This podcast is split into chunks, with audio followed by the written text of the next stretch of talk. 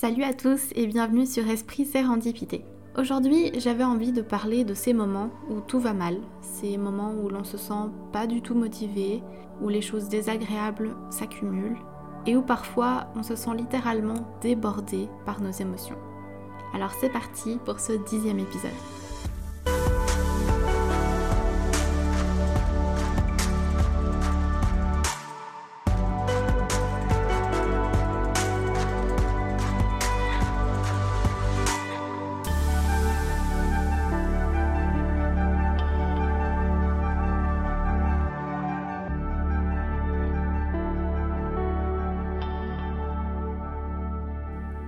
Bienvenue dans ce dixième épisode. Je suis super heureuse d'avoir atteint ce chiffre. Bon, j'ai encore plein d'épisodes en stock, mais comme vous pouvez vous en douter, faire un podcast avec un travail à côté, c'est hyper compliqué, hyper prenant. Alors, il faut avoir la motivation, les idées, le temps et l'énergie nécessaire à y consacrer. Et j'avoue que dernièrement, je me sens un peu submergée. Ce qui me réconforte, c'est vos retours et de voir que ça vous plaît. J'ai atteint les 30 abonnés sur YouTube en partant de zéro et juste avec 9 épisodes. Alors oui, pour moi c'est énorme et je suis tellement tellement reconnaissante. Le dernier épisode sur la sortie du corps avec le témoignage de Miguel a atteint les 8 ans de lecture sur YouTube et certains épisodes ont déjà dépassé les 100 vues. C'est juste vraiment énorme. Et euh, sur la plateforme Encore, donc la plateforme sur laquelle tout commence, celle où j'upload euh, en tout premier les épisodes, j'ai en tout 174 lectures pour 9 épisodes. Ça regroupe Spotify, Apple Podcast, Google. Bref, je suis vraiment super heureuse de voir que ça vous plaît, de voir que des gens écoutent ce que je dis. Et vraiment, ça me fait plaisir parce que je vois que je fais pas ça pour rien et que tous mes efforts c'est pour quelque chose et que ça peut peut-être vous aider. Donc vraiment mille fois merci. Merci. Comme vous avez peut-être pu le voir sur Instagram ou euh, peut-être que voilà, vous vous êtes aperçu si vous ne me suivez pas sur Instagram que il y a eu un blanc d'une semaine.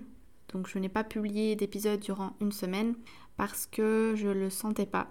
Simplement parce que ben j'étais pas bien, euh, j'étais pas bien et débordée. Donc il n'y avait pas que genre euh, j'ai pas envie, c'était surtout parce que j'étais très débordée et donc je n'avais pas l'énergie nécessaire à mettre dans un épisode et plutôt que de faire un épisode à la va-vite mal fait où je fais pas de recherche ou voilà, j'avais vraiment envie de pouvoir prendre une semaine pour moi, de de faire les choses tranquillement et puis de me dire c'est pas grave, je loupe une semaine, mais la semaine prochaine je ferai un épisode de qualité.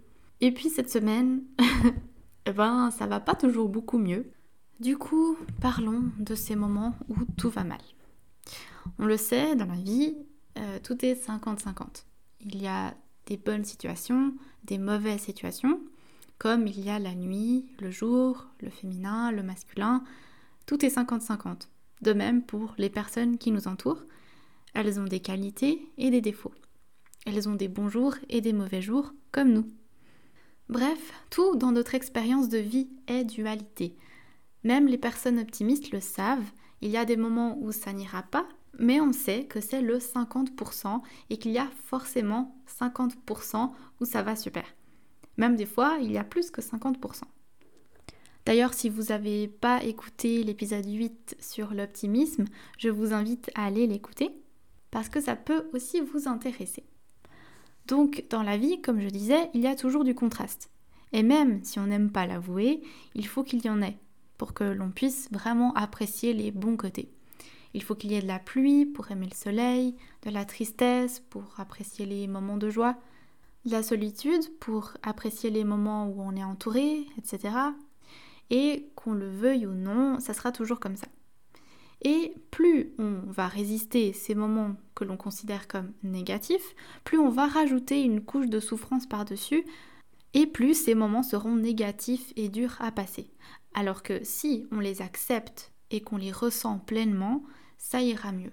Donc on prend un travail qui vous plaît à fond. Il y aura forcément 50-50 quand même. Peut-être que vous allez devoir faire des choses qui ne vous plaisent pas vraiment. Mais vous le faites parce que vous savez que vous faites quand même plus de choses que vous aimez que de choses que vous n'aimez pas. Dans une relation, vous savez que c'est 50-50. Vivre ou être avec une personne, c'est accepter ses côtés un peu plus sombres, plus négatifs. Bien sûr, le but, c'est d'être avec une personne ou d'être dans un travail euh, qui vous apporte quand même un peu plus que le 50-50. Parce que euh, si c'est que 50-50, est-ce que ça vaut vraiment la peine? Voilà. Généralement, quand on est dans un travail qui nous plaît ou dans une relation qui nous épanouit, il y a quand même largement plus que 50% qui nous plaît. Néanmoins, il faudra toujours prendre en considération qu'il y aura quand même une partie qui sera moins chouette. Et donc, savoir que c'est normal, que la vie c'est comme ça, ça nous permet aussi de retirer de la pression de nos épaules et des épaules des autres en leur reprochant de ne pas être parfaits, alors qu'eux-mêmes sont 50-50. Donc, comme vous le voyez, le but n'est pas non plus de faire disparaître ces émotions négatives ou ces moments de vie compliqués, mais de les accueillir à bras ouverts. Si la vie est faite de dualité, c'est pour toutes les raisons que j'ai indiquées plus tôt, pour savourer les moments où ça va bien. Les mauvais moments sont également là pour nous faire évoluer. Nous faire évoluer en tant que personne et, si vous y croyez, en tant qu'âme sur cette terre. Pour rentrer dans le côté un peu plus spirituel, on est venu ici euh, vivre une expérience humaine. Et la dualité de la vie, c'est ce qui nous permet d'évoluer. Qui ne s'est jamais dit, après une rupture, après un accident ou après un licenciement, Ah, cette épreuve m'a rendu plus fort. Ou bien, grâce à cet événement, j'ai appris ci ou ça. Ou bien, je ferai plus jamais les mêmes erreurs. Chaque expérience de vie euh, qu'on fait, on l'a fait pour une raison, et c'est pour évoluer. Pour apprendre, pour grandir, devenir plus ouvert, aimer encore plus, faire davantage attention à notre santé, être plus patient, être plus reconnaissant. On n'apprend jamais mieux une leçon qu'en la vivant de façon intense. Donc, à moins de ne s'attacher à rien ni à personne et euh, à cultiver une indifférence totale à ce qui nous entoure, tôt ou tard, notre expérience de vie nous mettra en travers de nos chemins des moments pas cool euh, qu'il faudra vivre et traverser. Parce qu'être indifférent à tout et jamais s'attacher à qui que ce soit, c'est peut-être possible, mais du coup, on s'empêcherait de ressentir toutes les bonnes émotions, les bons moments, on s'empêcherait de ressentir l'amour, etc. Et notre vie serait triste et sans saveur. Donc c'est pas le but. Maintenant, c'est facile, entre guillemets, pour les petites épreuves de la vie d'avoir ce genre de vision. Mais quand il s'agit de choses graves, comme une rupture, un divorce, un deuil, euh, un licenciement, une maladie, une grosse perte d'argent, là, c'est beaucoup plus difficile. Quand ces moments-là arrivent, il n'y a pas souvent d'optimisme en vue, il n'y a souvent pas de positif, euh, et on ne veut rien entendre de tout ça, et c'est normal. On est mal, on veut râler, pleurer, crier, et en vouloir à la terre entière, et on a le droit. On a le droit de vivre ces émotions.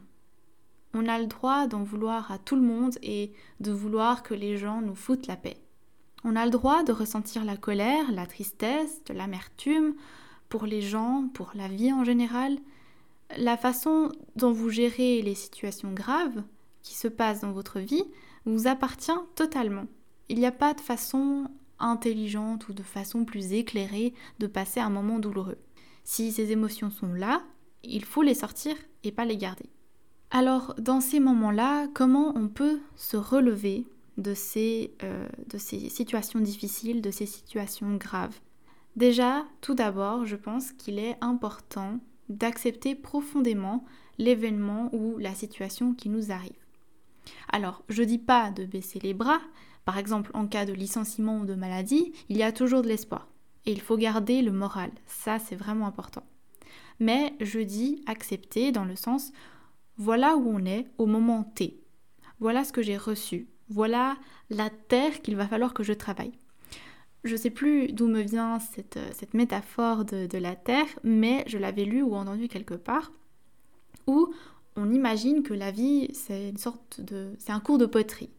Et qu'on vous donne de la terre afin de façonner votre vase, votre plat, votre bol, peu importe vous allez recevoir une certaine quantité de terre et une certaine qualité de terre. Et vous n'avez pas le choix que de travailler avec la terre qu'on va vous donner. Donc, au lieu de prendre ça comme une punition et regarder le voisin d'un air mauvais parce qu'il a l'air d'avoir de la meilleure terre, on se concentre plutôt sur son plan de travail qui ne changera pas, même si on râle, et on travaille avec ce qu'on a. Parce que notre voisin, qui est tout sourire parce qu'il a un plus gros tas de terre que nous, bah, peut-être qu'il a aucun talent pour la poterie. Et vous, peut-être que vous allez faire quelque chose de plus beau avec ce que vous avez. Donc tout ça pour dire que malheureusement, comme la vie c'est 50-50, qu'il y a de la dualité partout, il faut faire du mieux qu'on peut avec ce qu'on a. Donc avec la terre que vous avez reçue, avec la santé que vous avez reçue, avec la famille que vous avez reçue, avec les moyens que vous avez reçus, les moyens financiers, euh, les moyens, je ne sais pas, d'éducation que vous avez reçus, qu'est-ce que vous pouvez créer dans votre vie de beau? Qu'est-ce que vous pouvez faire avec ça? Parce que oui, vous allez peut-être pouvoir changer certaines choses. Peut-être que si vous travaillez davantage, vous allez avoir plus d'argent. Peut-être qu'en faisant plus de sport ou en mangeant plus de fruits et légumes, vous allez avoir une meilleure santé. Mais des fois, on se retrouve quand même avec une santé un peu médiocre, qu'on a l'impression qu'on tombe quand même toujours malade. On se retrouve avec une famille qui nous fait peut-être chier. Et ce genre de choses, ben, parfois, on a beau essayer de contrôler et de faire de notre mieux, et ben, on ne peut pas. On a reçu ça, alors il faut travailler avec ça. Donc, dans un sens, c'est presque plutôt optimiste de se dire voilà, j'accepte ma situation et je vais voir ce que je peux en faire. Il est clair que quand on parle de deuil ou de, de divorce très douloureux euh, ou de maladie très grave, euh, c'est très très difficile de s'en sortir tout seul. Et là, il faut quand même aller voir un professionnel, aller voir quelqu'un avec qui on peut parler et vraiment exprimer ses émotions, quelqu'un qui va nous aider à traverser cette période douloureuse de façon plus calme et sereine. Quand tout va mal autour de nous, c'est aussi important d'y aller doucement avec nous. Le but, ce n'est pas de se foutre un coup de pied au cul. Le but, ce n'est pas de se sentir coupable, de traîner sur notre canapé ou dans notre lit alors qu'on vient d'avoir une rupture ou qu'on vient de perdre quelqu'un. Le but, ce n'est pas de culpabiliser. Ce qu'il faut faire dans ces moments-là, c'est d'accepter c'est de se donner de l'amour, c'est de s'écouter, c'est d'être très très très patient avec nous-mêmes, de ne pas s'en vouloir si on ne fait rien de notre journée, et surtout d'avancer petit pas par petit pas. Quand on vit quelque chose de difficile, de très douloureux, on a l'impression que même les choses basiques de la vie quotidienne sont extrêmement énormes et sont super difficiles à traverser. Des fois, selon comment même juste préparer un repas pour manger, c'est difficile. Des fois, juste se préparer pour aller travailler, c'est difficile. Juste aller se doucher, c'est difficile. Et donc, plutôt que de viser trop haut, dans ces moments-là où on est très très mal, plutôt se dire, ok, je vais tout miser maintenant sur le fait de me préparer un repas. Et du coup, je mets mon énergie, je mets ma volonté à faire cette petite action mais qui pour moi sur le moment me prend énormément d'efforts parce que je vis une situation difficile et que je n'ai absolument pas envie de cuisiner, que j'ai juste envie de pleurer.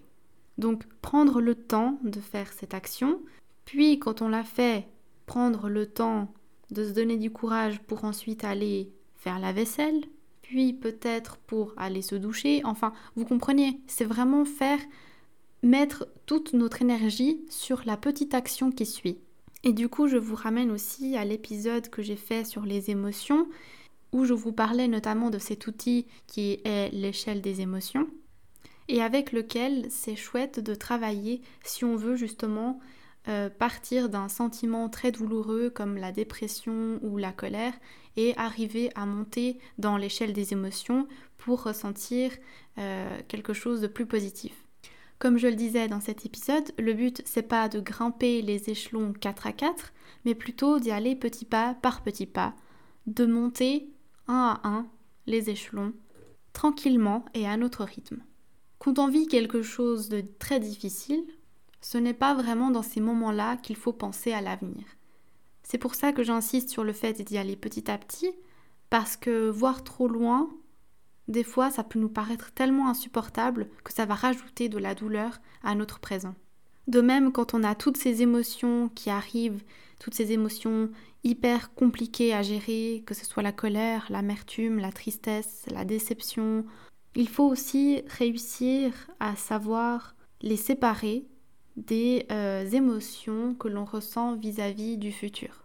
Par exemple, quand on perd quelqu'un, que ce soit d'un deuil ou d'une rupture, plutôt que de se dire Oh mon Dieu, mais l'avenir sans cette personne, ça va être quoi? Je vais jamais rencontrer quelqu'un d'autre, je vais jamais survivre à ça, je ne sais pas où est-ce que je me vois dans 5 ans, je serai sûrement encore dans cet état. Plutôt que de se dire comme ça, réfléchissez plutôt au jour d'après y aller petit à petit et ne pas voir trop loin parce que ça va juste rajouter un coup de frustration, de l'angoisse, de la peur et du coup ça va fausser toutes ces émotions et ça va en créer un énorme sac qui sera super compliqué à porter. Autant il faut accepter les émotions euh, de la situation parce que c'est elles qui vont vous aider à traverser euh, ce moment douloureux, par exemple pour une rupture, un deuil, euh, n'importe quoi, si vous avez besoin de pleurer, pleurez. Parce que pleurer, ça va faire en sorte que vous allez traverser cette période beaucoup plus facilement que si vous allez simplement cacher ce que vous ressentez à l'intérieur de vous. Les émotions de colère, de tristesse, d'amertume, tout ça, c'est fait pour évacuer. Tout ça, c'est fait pour vous aider à traverser cette épreuve et il est important de les ressentir et de les laisser couler.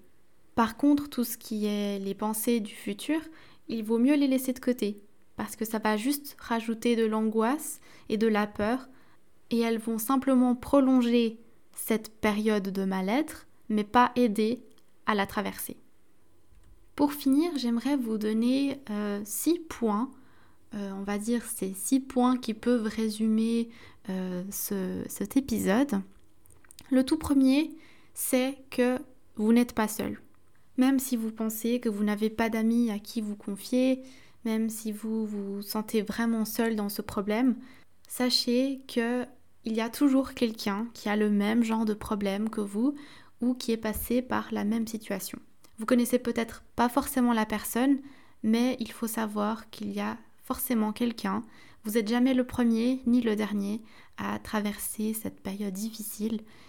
Et savoir ça, c'est déjà réconfortant, peut-être de se dire que quelque part dans le monde, quelqu'un est peut-être en train de passer par la même situation que vous.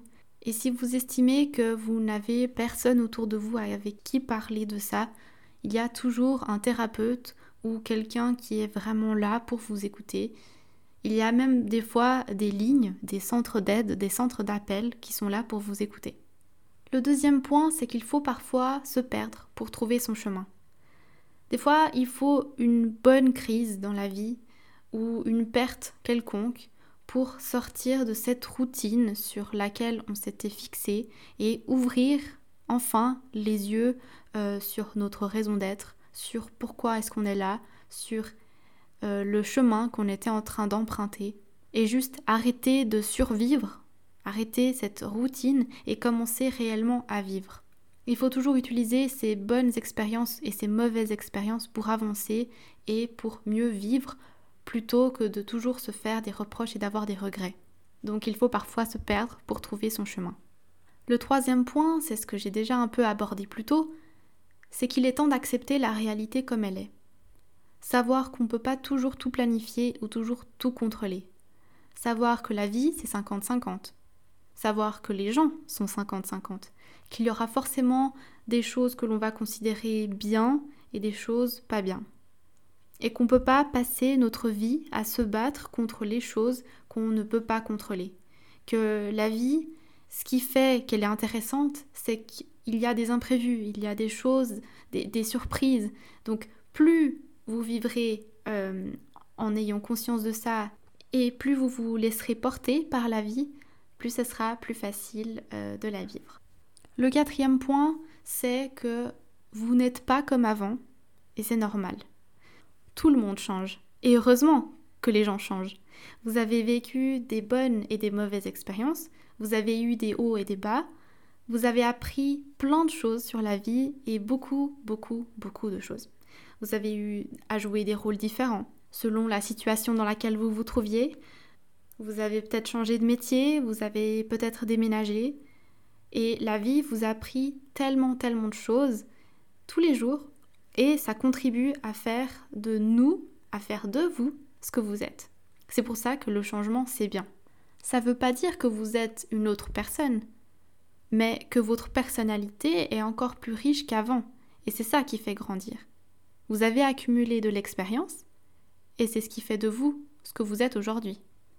Le cinquième point, c'est faites de votre mieux et sachez que votre mieux change tous les jours. Je le répète à chaque fois dans ma vie et toujours aux gens autour de moi, l'important c'est que tu fasses de ton mieux.